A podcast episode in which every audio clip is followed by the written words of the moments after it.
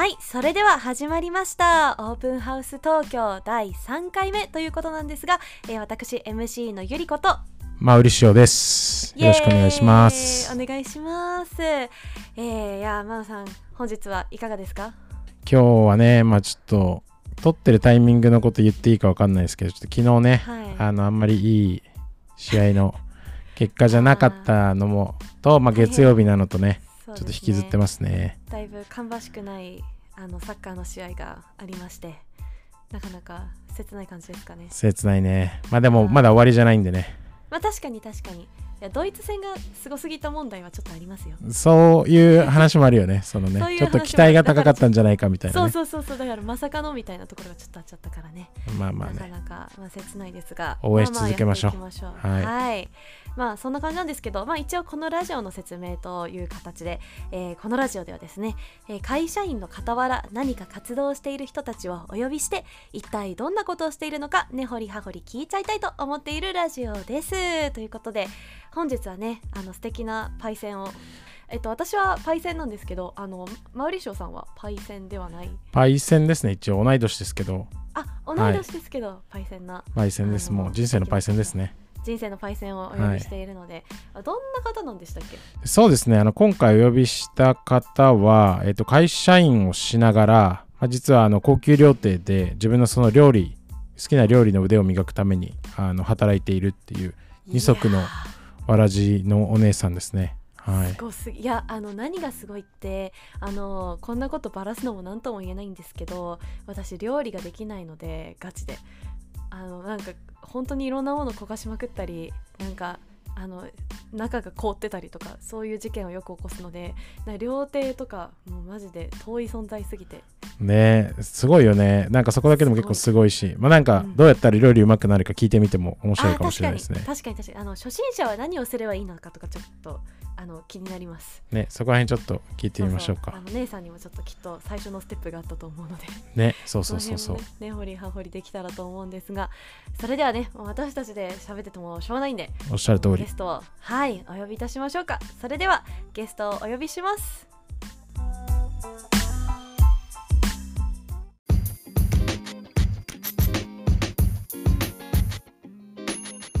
ゲストのみどりさんですこんにちは、えー、みどりと申します。よろしくお願いします。お願いします。お願いします。いやいやいやいや、みどりさん、あの我々のポッドキャストに出ていただいてありがとうございます。こちらこそゲストとしてお呼びいただいてありがとうございます。感謝ですね。ありがとうございます。いやいや、でも私、あの、実は、そう料亭で働いてるっていうことは私なんかあの数分前に知ったばっかで私はあのみどりさんのことをフードインスタグラマーだと思ってるんですけどめちゃくちゃインスタ綺麗ですよね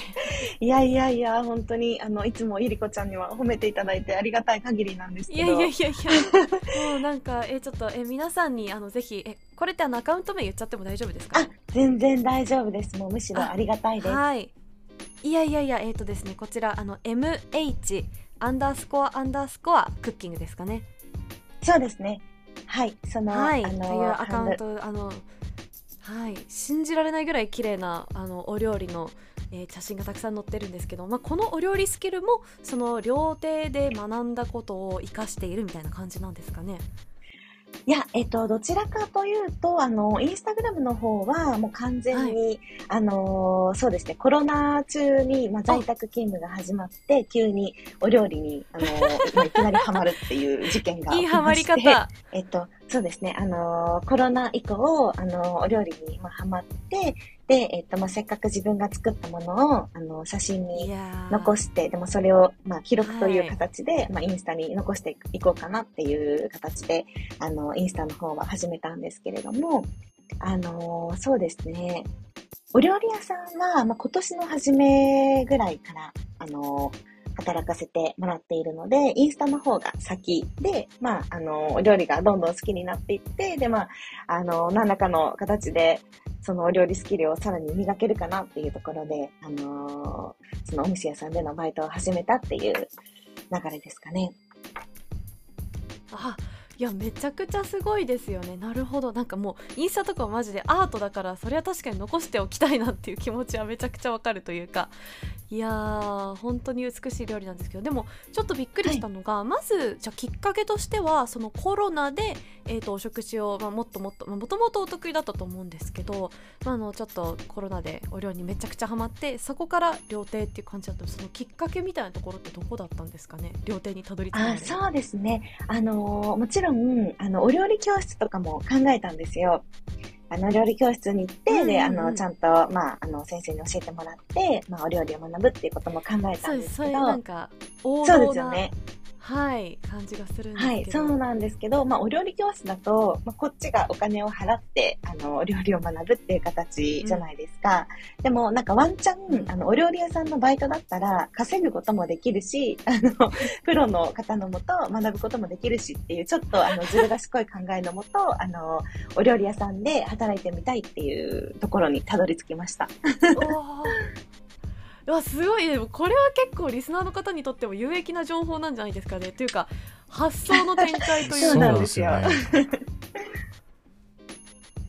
なんかどうせやるならお金も稼ごうとか。僕最初はあの勝手になんかあのすごいプロ意識が高くて私の料理はお金もらわないとみたいな感じかなと思ったんですけど ちゃんとあの合理的な理由があってそうなんです。裏にはそういった理由がありました、ね、あのお金取れるぐらいの料理だと思うんですいやいやいやいや。なのであのすっごいまあ久しぶりだったんですけどコンビニに履歴書を買いに行きあの手書きであの今までの経歴を書きっていうなんかもう大学生の時のアルバイトの感じとかあとは就活の時私たちの就活の時ってもうパソコンでしたかね。なんかあんまり手書きで書いた覚えもそんなにないんですけどでもすごいもうなん でもなんか混在してた気がする。確かに。そうかもしれない。はい、そう、なので、そのすごい久しぶりの感覚を味わいました。すごい。えでもちょっと気になったんですけどその料亭のその面接というか、まあ、料理人になるっていう風になった時って、はい、やっぱりあの前にどういうお仕事してたとかなんかそれこそ料理人経験がありますみたいな感じなのでなかなか受からないような気がしてるんですけどその辺ってどういう風な感じで書いたんですか？はい。そう私もまさしくそれが懸念で本当になんかもう単に趣味で料理やってる人なんて、まあ、受からないだろうっていう風に思ったんですけどあの、アピールポイントとしては、その、まあ、やっていたインスタグラムのアカウントを見せて、まあ、こういう感じで普段からお料理好きで、あの、お家で自炊してますよっていうところのみ、あの、料理的な観点からはアピールポイントでした。で、それ以外では、あの、普通に、あの、本業のお仕事の方のお話もして、で、結構その店主さんが、料理人の方が、あの、若い方で、あの、なんて言うんでしょう、そのインスタとかでも、もちろんその集客もしたいしっていう、結構その、まあ、インターネットを使って、えー、まあ、お客さんを呼び込みたいっていう気持ちもある方だったので、そこも、あのなんでしょう、アピールポイントにあのお店としてはなって、まあ、その両方から採用してもらえたっていう感じですかね。過去の、はいはい、あの、飲食店での経験とか、まあ、その調理師免許持ってますよみたいなのは全く必要ではなかったですね。もちろんお店によると思うんですけど、私の場合は、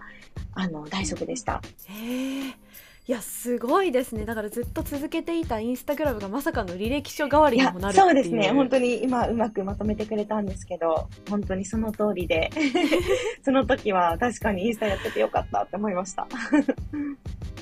うわすごいですね。ね。なんか SNS のねアカウントがまあその中履歴書になるっていうか自分のなんかね、うん、あのレジュメになるみたいなのよく言われてるけどなんか実際それをやってる人は初めて見たんですごいなって思ったのとなんかないっぱい受けたんですか、うん、そのなんかどうやってその今の働いてるとこ見つけたのかみたいなどうやって選んだのかみたいなのもちょっと興味あって。あはい、ありがとうございます。最初はなんか本当にタウンワークとかに載ってるような、もうなんか全然あの、居酒屋、なんか大衆居酒屋とか、あの、でもいいかなとか、あと、まあ、カフェとかでもいいかなっていうふうに思ってたんですけど、なんかまあ、よくよく考えたら、私自身すごい、あの、外食するの好きで、あの、よく、なんだろうな、お店に行くにあたって、Google マップのレビューとか、食べログのレビューとか参考にしてお店決めるんですけど、まあ、せっかく働くんだったら、それなりに評価も高くて、ちゃんと美味しいものを出している、きちんとしたお店がいいなっていうふうに、あの、思いまして。素晴らしい。はい。で、あの、いろいろその、バイトの、なんでしょう、その、採用のサイトとかを見ていたら、飲食店 .com だったかな？結構その、あの、割とハイエンドなレストランとかの採用情報を扱うウェブサイトにたどり着きまして、で、そこから選びましたね。で、あの、お店を選ぶにあたって、では、まあ、おみ、あの、結構私、お店の雰囲気とかも重要視する人間なので、あの、店内がどういう感じなのかとか、まあ、そのもちろん出してるお料理がどういう感じなのかとか、あとは、まあ、ユーザーからのレビューとかも調べて、あの、はい、いくつかに絞って決めました。ただ、えっと、そこが、あの、一番最初に、あの、見つけて、あ今働いてるお店が、まあ、一番最初に見つけて、一番働きたいなって思っていたお店で、あの、まあ、ありがたいことにもそこにだけ、あの、面接に行って、あの、採用していただけたので、他のお店では面接は受けていなくて、本当にその一つ目のところで、まあ、ありがたく働かせていただいているっていう形ですかね。すごいですね。いやいやいやいや。リサーチにリサーチを重ねてっていう感じだ。いや、私今、あの、飲食店 .com 見てるんですけど、はい、20万件以上の飲食店に利用されているナンバーワンの飲食専門支援サービスってこんなのあるんですね。ね全然知らない。知らなかった。聞いたことすらないよね。ねえ。いやだからあの本当に社会人やりながらちょっとあの、ね、将来的にお店出したいとかいう人がもしこのポッドキャストとか聞いてたらこういうところでお店探して、あのー、修行を積む場所を見つけてもいいんじゃないかなってちょっと思ったりしました。ねそうですよね。結構なんかそのいい感じの 表現がわからないですけど、あのー、割と高級店とかも載っているのででその、うん私もそのお仕事探しててびっくりしたのが、結構その、意外となんでしょう、その、ちゃん、今までお料理をした経験が、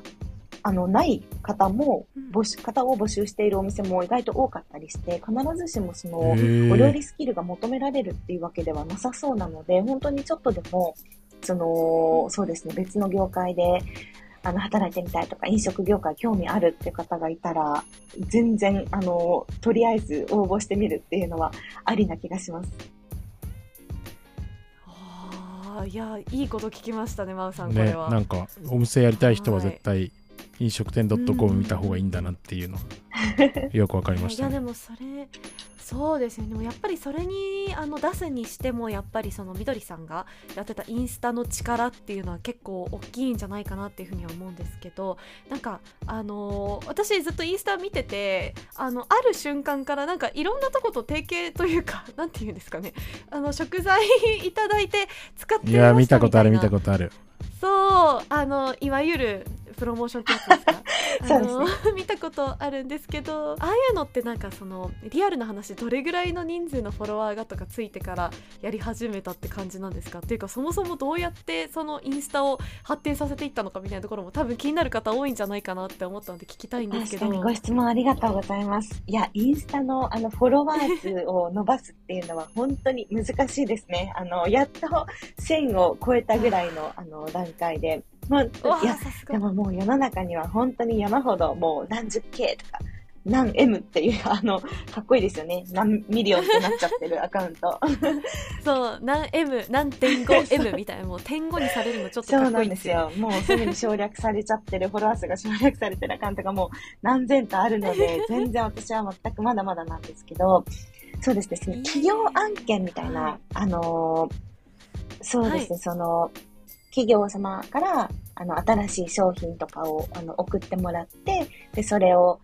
えー、まあ、使ってお料理、お料理してみた感想とか食べてみた感想を、あの、載せていくっていう、その、プロモーションとか、アンバサダー的な、あの、案件っていうのは、うんうん、あのー、意外とフォロワー数はそんなに関係ないんだなっていうふうに思ってっていて、500フォロワーぐらいの段階から、結構ちょくちょく入ってきたかなっていう印象でした。へえ。へえ、あ、そうなんですね。そうなんです。はい、なんか、何種類か、その、まあ、方法があるんですけど、あの、今、まあ、こういうその企業のアカウントで、えっと、アンバサダー、新規アンバサダー応募してますよとか、結構、その企業様側もアンバサダーを、えっと、まあ、必要としているケースも多くて、で、そういった場合には、もう自ら、あの、アンバサダーになりたいですみたいな、あの、コメントとかをあの送るみたいなケースもあるし、でもそれも私も時々あるんですけど、そのケースカートは、ある程度フォロワーが増えると、確かにその企業の方から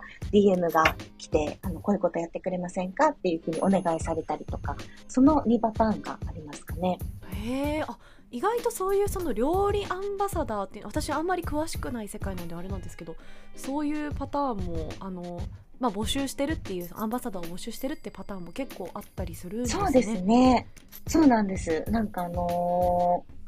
ー、多分まあ、もう本当になんかウィンウィンっていう感じですよね。その、インスタグラムをやっているそのユーザーから側からしても、まあ、あの、もちろん企業案件、企業様と何か一緒に仕事できるっていうのは楽しいし、モチベーションにもなるし、うん、まあ、企業にとっても、あのーまあ、無料でって言ったらあれですけど、わざわざそのインフルエンサーを雇って、まあ、そこにお金をあのかけなくても、まあ、そのやりたいっていう風なユーザーがいれば、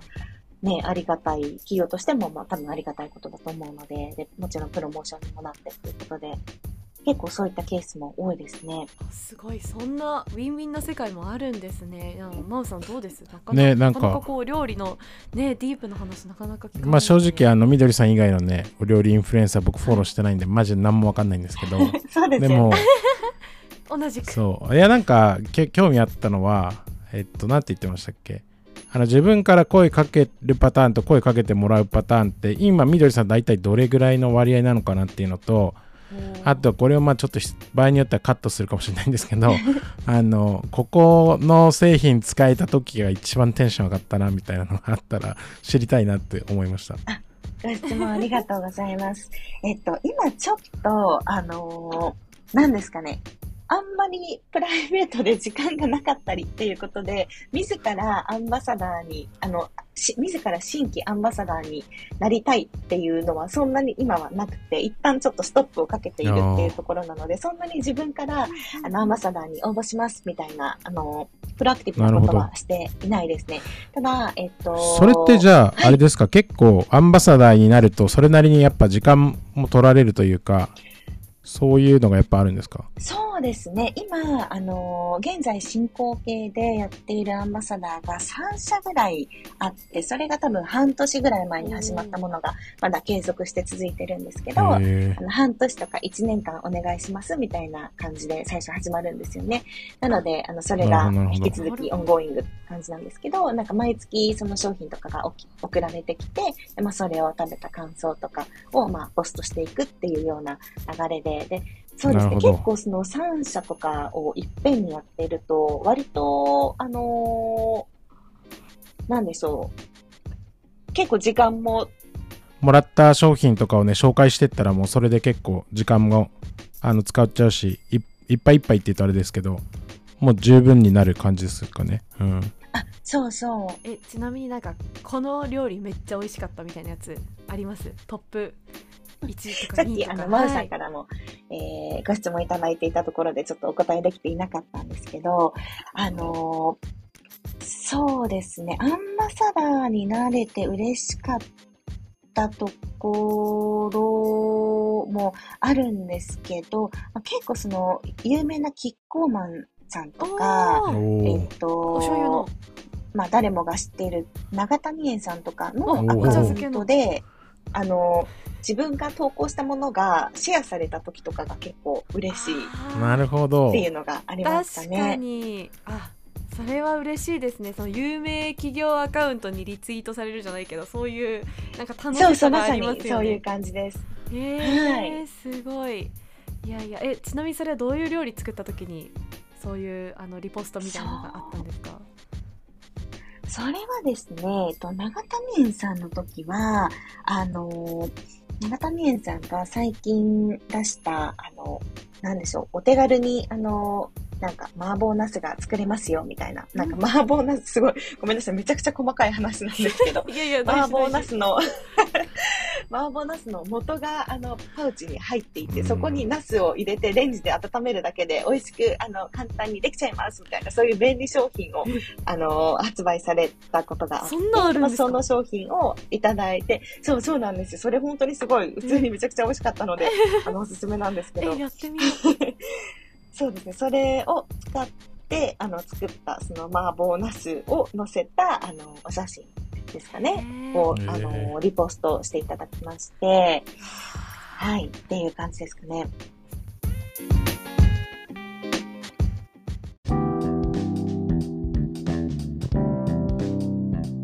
ここから若干こうみどりさんのディープなそのどうして料理をあの続けているのかみたいな話にちょっと入っていきたいなっていうこの辺はちょっとマウさんが得意なのかなって思うのでちょっとマウさんに振りつつやっていきたいなと思うんですけどそのねどどうしてそんなに料理が好きなんですかって言ったらおかしいですけど私とか全然料理しないのマウさん料理します？まあ僕はしますけど多分ね決定で結構好きなんですけど多分決定的な違いはあの個人的に見てて思うのは、うん、なんか、ね、お皿へのこだわりとかわかる。なんかどういうふうにものが見えるかとか、うん、あのその料理がどういうふうに見られるのが一番美味しそうかみたいなのがやっぱり全然違うなと思っててなんかその辺りはどういうことを意識してるかってね、まあ、もしかしたらその競争の源かもしれないんであんま言えないのもあるかもしれないですけどなんか意識してるんだったら聞きたいなっていうのは思いますね。ありがとうございます。いや、本当に難しいんですよね、お料理の写真だと盛り付けって。で、なんか、意識してること、そうですね。結構なんかもう、あのー感覚的なところじゃないですか、正直。そうなんですね。すごいな、なので、そうなんですよ。難しいんですけど、あの、何事にも言えることだと思うんですけど、なんかその、いいものをたくさん見るとか、あの、まあ、ご飯であれば美味しいものを食べるとか、うんまあ、その、いいものに触れてると、まあ、目が肥えてくるというか、感覚が研ぎ澄まされていくっていうのは、多分何事にもあると思うんですけど、そういう感じで私も、あの、自分の中で、あ、すごいなんかこの人のお料理とかこの人のお料理の写真の撮り方素敵だなっていうように個人的に感じるあのインスタグラマーとかを、まあ、インスタグラマーというかお料理アカウントをあの、えー、そうですね行ってる方々をもうフォローしまくって本当にその上手い人から学ぶっていうのがやっぱり一番重要というかあのなんだろう近道なのかなっていうふうに思いますね。なるほど。あとは、結構その日本の盛り付けと海外の盛り付けって、あの、全然なんか、雰囲気が違うんですよね。ちょっとこれも言葉で説明しにくい部分なんですけど、なんか同じ、なんだろうな、その日本のカフェで出すパンケーキと海外のおしゃれカフェで出すパンケーキって、やっぱりお皿の使い方とか、なんか盛り付けの感じがちょっと違うっていうのがあって、結構その海外の視点も取り入れたいなっていうのが個人的にあるので、外国のあの可愛いカフェのアカウントとか、外国のそのフードインスタグラマーとかもあの結構参考にしたりしますね。すごい。インターナショナルにリサーチをしてるってことですね。すごいあれですね。研究熱心なんだなっていうのがよくかりました、ね、研究熱心。いやいやいやなんかもう全然研究というかもう勝手に好きでやってるっていう感じなので全くその勉強みたいな意識は全然ないんですけど。いやいやいや関係ないですからそ、ね,、の勉強っぽいかどうかはね研究熱心ってことは関係ないんですけど。なんかすごいそのみどりさんのインスタのお料理たちってめっちゃなんか楽しそうなんですよ。私の勝手な感想なんですけど。お料理がすごいみどりさんにそういやなんかお料理されて嬉しいみたいな感じの写真がすごい多いなっていうふうに改めて思っているのでなんかそういうそのなんかお食事への愛着とかやっぱりこう溢れ出ている写真になってるのかなっていうのを話聞いててすごい思いました確かにそうかもねうんえーありがとうございます。なんて素敵なコメントというか、表現で 褒めていただいてありがとうございます。いや、見ててすごい楽しい。本当に皆さん見てて楽しいんで、あの、えっと、mh アンダースコアアンダースコアクッキング、ぜひ調べてみてください。なんか、私、暇な時とか見ちゃいますもん。可愛いって思って。えー、いやいやいやいやありがとうございます。プロモーションもしていただいて、二度目の。お皿とか、お皿とかどうやって選んでるんですか？めっちゃ可愛いなと思って。あ、そうですよね。ありがとうございます。そう、お皿も、あの、お料理始めた当初は、全然わかんなくて、なんか普通にニトリとかで売ってるお皿でも全然可愛いじゃんっていう風に、あの、思っていたんですよね。うん、で、まあ実際すごい可愛いお皿安く手に入るんですけど、なんかいろいろ、あの、買っていくうちに、あの何ですかね。やっぱりその作家さんが作ったものとか大量生産の量産品ではない、あの作品の素敵さっていうのが結構分かってきて、最近は、あの、やたらめったら、あの、可愛いと思ったものを買うっていうのではなく、結構まあ、あの、国内旅行とか行った時に、まあ、その場所での焼き物を買ったりとか、結構そのいいものを、あの、少数集めていきたいなっていう感じに変わってきました。で私は、あの、いやいやいや、なんか、なんだろうな、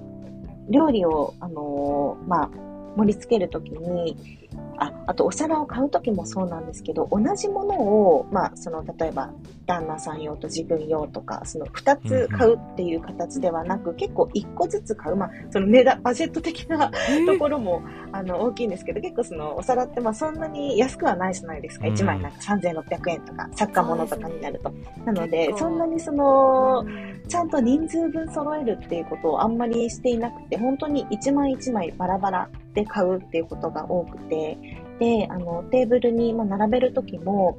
あのー、割とその同じお皿に同士に盛り付けるんじゃなくて、全然全く系統が違うお皿に盛り付けたりっていうことが結構多いんですよね。でもなんかそうすると、なんか意外、合わない気もするんですけど、意外と、あのー、全体で俯瞰してみたときにしっくりくるケースも多くて、で、お皿が違うと、あの、さっきゆりこちゃんが表現してくれたその楽しさ、まあ、ちょっと色とか彩りもさらに、あのー、出ますし、楽しさが結構表現できるのかなっていう気もしますね。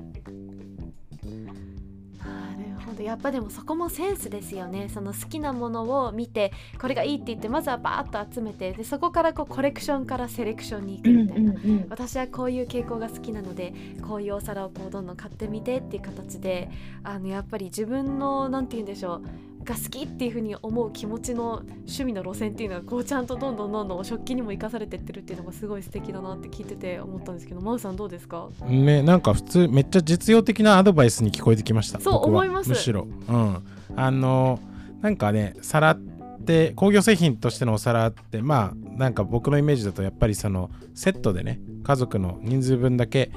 やっぱ買うのがなんか前提として売られてる感じがやっぱするんですよね。うん、まあもちもしかしたらあの手工芸品としてのお皿も本当はそうなのかもしれないけどまあねなんか僕普通に自分の家のお皿とかなんかあえてバラバラに買ってもいいんだとか思って買ってみようかなってか普通に思っちゃいましたね。ありがとうございます。ちょっと思いました。うん全部いきなりねそういうので揃えるとハードというか ちょっと緊張しちゃいますけど、うん、いや確かに、ね、しかもなかなかねこうわわ割らない割らないじゃないですか、ね、まあ割っちゃう人は割っちゃうかもしれないけど。まあまあまあまあ確かに確かに、ね、だから一回買うとねそれなりにスペース取ってずっとってこと考えるといろいろ試しながら買っていくっていうのはねもしかしたらちょっと可愛いお皿集めたいんだよな買いたいんだよなって思う人にもいいアドバイスな気がしますね。ありがとうございます。なんかあのー、旅行の楽しみも結構増えるんですよね。例えば、なんだろう、その、なるほど。はい、あのー、大分県で、まあ、温太焼きとか、あ、今、今、あの、パッと出てこなかったんですけど、そうですね、なんか、あの、それぞれの地域でやっぱり焼き物が、あの、あるので、その、そ伝統があるもんね。そうですね、うん、そこに行った時に、あの、まあ、そこの地方の焼き物を少しずつ買っていったりとか、そういう新たな楽しみ方もあるかと思うので、おすすめです。いややすごいあのお料理の話からお皿の話までなんか本当にいろんな話を聞けてすごい楽しかったです。ちょっとそろそろねお時間が近づいてきてしまっているので、ね、なんか真央さんあの最後にご質問とかあったりしますか？ありますあります。最後ね一個ね聞きたかったやつ。これあの今いろいろその料亭とかもやられのでのこう何て言うんですかね働いたりとかしてなんか自分の目標的にこういうふうになこの料理の趣味こういうふうになったらいいなとかなんかもし目指してるところから聞いてみたいなと思って。そうですね。そう未来予想図あれば聞いてみたいなと思いましたなるほどまあそうですね。正直あのー本当にもう完全に趣味でお料理が好きっていう程度なので、うん、あの、ここからビジネスに持っていくっていうのはあんまり現実的ではないと思うんですよね。その、あの、企業のアンバサダーとして、あの、ちょくちょく活動していくみたいなことは可能だとは思うんですけど、いきなり自分のお店を開いたりみたいなことは、正直、あの、現実にもそんなにないですし、あのなんだろうな、考えてるっていうことはあんまりなくて、どっちかっていうと、本当に、うん、あの、自分が、まあ、好きなものを作って、あのなんだろう、その食卓を、あの、楽しい場にしたいっていう気持ちが結構強いので、あの普通にあの、お家に、まあ、お友達とかを招いて、あの、まあ、ホームパーティーをして、で、なんかあの、いいお酒と、まあ、そのお酒に合う、あの、おつまみとかお料理を提供したりとか、その、なんでしょう、あの、和やかな、そのダイニングの場をて友達に提供したいみたいな、あの、感じですかね。なるほど。えー、めっちゃ素敵。私もお呼ばれしたいです。いや、僕も同じ感想ですね。なんか、あと、そうですね。なんか、普通に趣味として料理楽しみたいっていう形の、なんか、一つのゴールとして、やっぱりね、あの自分と大好きな人たちとそれをシェアしたいみたいなのが、すごい、なんて言えばいいんですかね。ベーシックというか、根源的な気がするんで、ああ、なんか、そういうところなんだっていうのがすごくあの納得がいきましたねむしろ、うん、でなんかねその結果として単にやっぱ料理が好きでだからそれをもうちょっとスキルアップしたくてまあなんかあの料亭で働くってちょっとあの全然やらない人から見たらなんかすごいなっていうことかもしれないけど多分今今日聞いててみどりさんにとってはなんかもう別になんか趣味のところであのたまたまこう料亭でも働けたら自分もあの自分のスキル磨けるしいいかなみたいな感じなんだなっていうのがすごいよく分かりました。うんなんかそれも素敵な趣味の持ち方の一つだなって思って。てか逆に考えてみると何か会社員をやりながら何か活動するってなったらそれがもう一つ本当に二足のわらじでビジネスをやらなきゃいけないっていうふうに思ってしまってる人もいるかもしれないですけどその趣味を趣味のままでこのもっとプロフェッショナルな方向に持っていくっていうこともできるんだなっていうのみどりさんの生き方ですごい学べたんでめちゃくちゃ面白いなって思いました。ありがとうございます。すごいめちゃくちゃうまくあのまとめていただいてありがとうございます。なんかそうですね。あの別にこれまだお約束にしてないんですけどなんか最後にもう一回インスタのアカウントだけ宣伝しておきますか。はい。えっとそしたらえ私から言っちゃって大丈夫ですかね？はい、えーと、そしたらですね皆様本日ゲストで登場してあのくださったみどりさんのですねアカウントは、えー、MH 小文字で MH そしてアンダースコアアンダースコアアンダーバーですね。ハイフンではなくてアンダーバーが2つクッキング。MH アンダースコアアンダースコアクッキングとなっておりますのでぜひ皆様見てみてください。ぜひフォローしてください。本当にあのね可愛い料理が並んでて、なんかゆり子が言ってた表現もすごい素敵だなと思いました。なんか楽しんでいる、そう。楽しとっても嬉しそうな料理たちが見れるので、うん、はい。ぜひぜひ。皆さんフォローしてみてください。はい、えー、ありがとうございます。そしてすごい本当に素敵な表現で、あの言葉で表現してくださって ありがとうございます。いやいやいやいやとんでもございません。そしたらですねあのいろいろ長丁場となってしまったんですが、えー、みどりさんお忙しい中本当に、えー、出ていただいてありがとうございます。ありがとうございます。こちらこそありがとうございました。楽しかったです。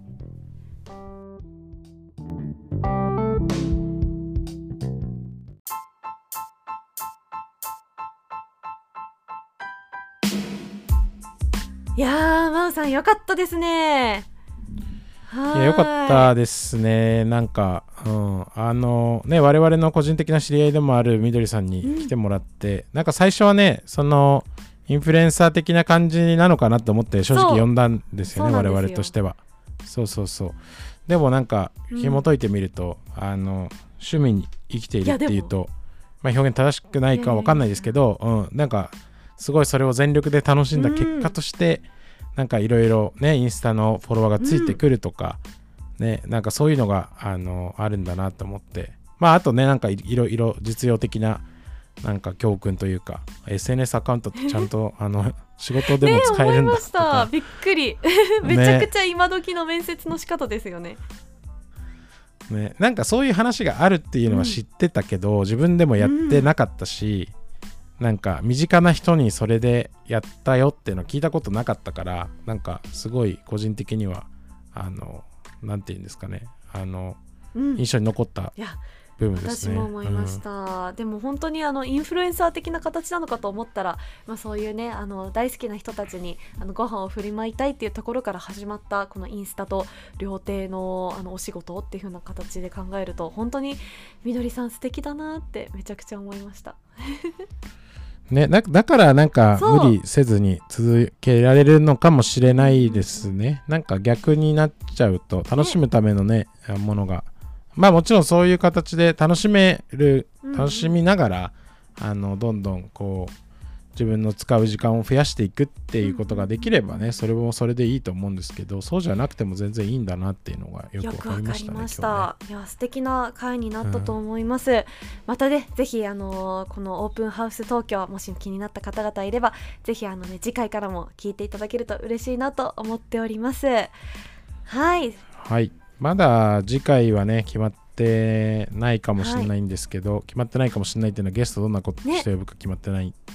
っていうところですけど、ね、あのいろいろね、はい、お声かけしていてレコーディングはしているのでぜひ楽しみにしていただければと思います。はい、それでは、えー、ゆりことマウリショーでした。ありがとうございます。ありがとうございます。